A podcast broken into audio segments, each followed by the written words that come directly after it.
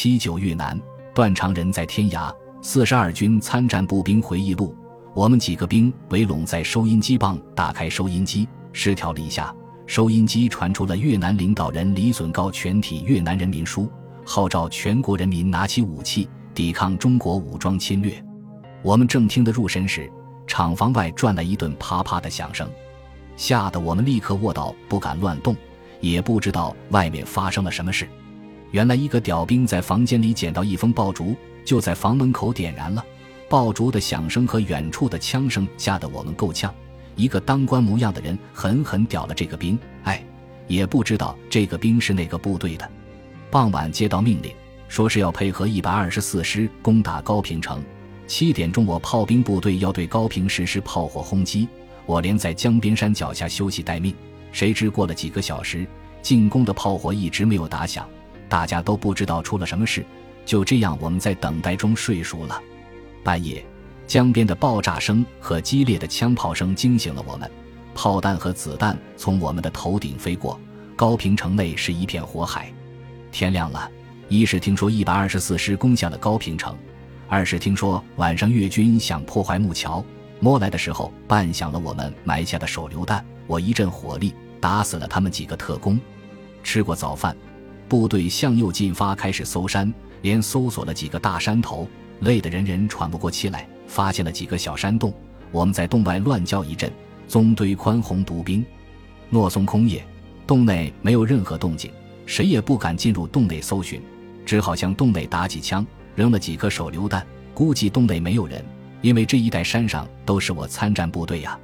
连搜了几个大山头，累得人都喘不过气来。中午在一个大山上挖掩体，准备做饭。连队特意杀了一头牛，分给了个班。饭还没有做熟，牛肉来不及吃，一声突然的紧急集合号划破了长空，在整个山谷中回荡着。我们搞不清是什么回事，立即放下饭碗，背好装具，整装待发。此时肚子饿得很，加上天气又很炎热，便加感觉难以忍受。部队在杨副团长的带领下，沿着崎岖的山路前进。枪声和隆隆的炮声不断的从山的前方传来，看来前面战斗很激烈。我们走过了一道道的山梁，穿过了一道道的山谷，不知走了多少山路，反正一个下午没有休息。到傍晚，部队来到了公路右侧的各山脚下，一眼望去，前面是一座很高的山，越军在拼命的炮击这座山头，整个山上硝烟四起，火光冲天。我们连跑带爬上这座山后，冒着敌人的炮火挖掩体。炮弹就在身边爆炸，我们随时有被炸死的可能。炮弹嗖嗖的响声就在耳边穿过，掩体还没有挖好，上级又命我连去增援七连，攻打六百七十三高地。晚八点钟以前要赶到那里。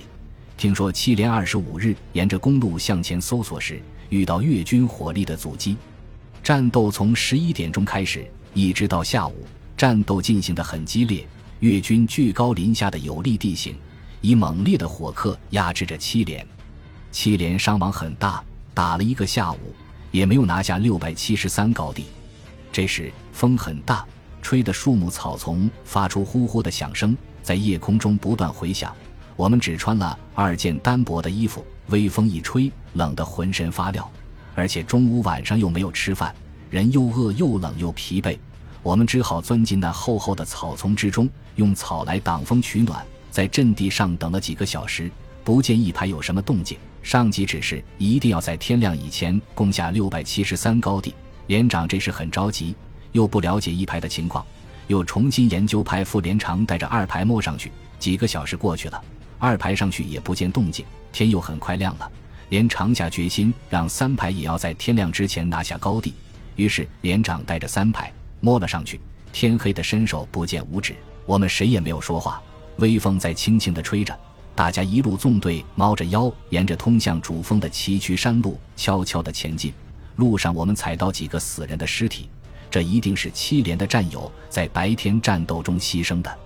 部队经过几十分钟的前进，来到了六百七十三高地脚下，开始向上爬山了。六百七十三主峰像一个圆锥一样，又高又陡，山上的树木都被越军砍光了，成余的是树桩。它三面陡峭。一面与其他山峰相接，形成了一道山梁。我们就是沿着山梁爬上了六百七十三高地的半山腰。我肩上扛着班用机枪，很艰难地往上爬，不知摔了多少次。于是我们就利用树桩，踩着树桩往上爬。由于地形不好，在往上爬的过程中，不少人摔跤，发出了很大的声音，在夜空中回荡。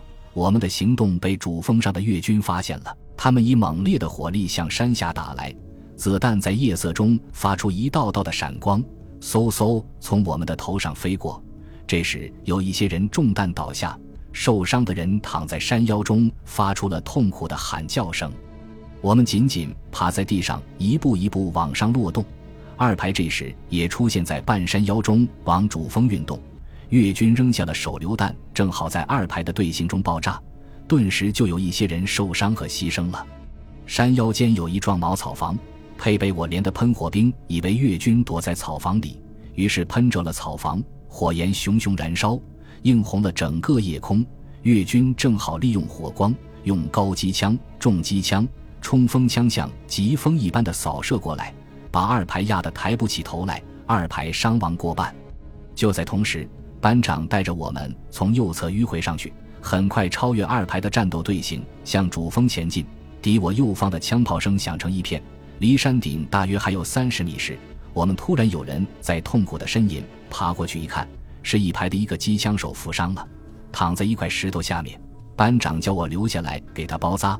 我拿出他身上人急救包，在夜幕中摸着撕开，帮伤员包扎。由于天黑，看不清伤口部位在哪里，用手去摸，觉得头上都是湿淋淋的血。我一面帮他止血，一面叫人拿手电来。二机连的卫生员赶上来了，他用手电一照，发现伤口在头部。头部的一侧被高机枪子弹插去了一大块皮肉，鲜血淋漓的叫人害怕，鲜血染红了他整个面部。我的双手和衣服上都粘着很多的血痕。卫生员给他包扎好了，叫担架队抬了下去。当我们处理好伤员时，天色蒙蒙的发亮了，枪炮声也渐渐停下来，偶尔远处传来一些枪声。主峰被我们拿下了。这时的时间是公元一九七九年二月二十六日早晨五点三十分钟。当我和卫生员爬上山顶时，我们的战友正在打扫战场、清理战利品。山顶是一个大圆形的阵地，有好多发射装置。战壕里是越军扔下的子弹和其他一些装配。越军的死尸却没有看到一具。听说越军在打仗时处理死者是比较快的，也许被我军打死了的死者都被掩埋好了。我站在山顶上向四周了望，在我们爬上来的山路上。一具具死尸横七竖八地躺在山间小道上，真是惨不忍睹啊！他们是那样的年轻，是那样的朝气，十八至十九的年纪是花一样的年龄，他们却永远停留在通向着山顶的崎岖山路上。我望着这些血淋淋、残缺不全的死难者，一个个被民工用担架抬下山去，心情久久不平静。战争的血腥和残酷，就像一幅永恒的油画，雕刻在我的脑海里永存。也许几个小时之后，我也会和他们一样，静静躺在异国他乡。我问连长：“我们排往什么地方去了？”他告诉我：“他们正在沿着山顶的战壕向山下的左翼阵地搜索。”听连长说，我们的左前方有越军的榴弹炮阵地，但用肉眼是看不清楚的。这时我看到我们排已经进展到左翼高地上去了。我也就顺着交通好往山下走，在路上碰到配到我连的二级连副连长和卫生员，还有一个弹药手。我们四个人下山后，沿着小路向左翼高地运动。在高地上有几条横纵交错的战壕，工事里越军到处扔下了大米、武器装配等。我们不管他，只有往前走。这时，越军从远处的群山中发现了我们占领了左翼高地，越军开始炮击，几发炮弹落在阵地上。顿时硝烟弥漫，火光冲天。三排被炮火压的，只有离开高地。我们还没有赶到排里，敌人炮击使我们四个人隐蔽在战壕里。过了不久，我们发现三排都在往后退。我们四个人赶上去，碰到副班长张统科。他说班长还没有退下来，不知躲藏在哪里。我就主动要求找班长，副班长同意了。我拿着步枪就向高地跑去。这时敌人的停止了炮击，阵地上显得非常的寂静。风在微微的吹拂，树枝草丛嗖嗖发出了怪叫声。我一个人感到非常的害怕，生怕从傍边的草丛中钻出越军来。我鼓足勇气大声喊叫：“班长，班长，班长从一个工事里钻出来。我问他为什么不后退，他说没有听见。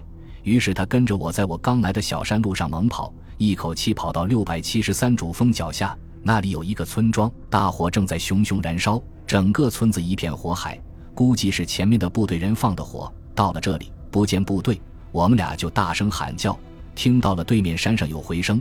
于是我们穿过燃烧的村落往山上爬去，部队在山上休息。我们终于回来了，一块石头落地了。中午，班长叫我和副班长还有另一名战士到山下去做饭。山上没有水，要到公路边小溪里打水。山顶到小溪有几公里的小路，山腰山脚下到处都扎满了部队。我们穿过他们中间，来到了公路了上。公路上到处是我军的大炮、坦克和装甲车。本集播放完毕，感谢您的收听，喜欢请订阅加关注，主页有更多精彩内容。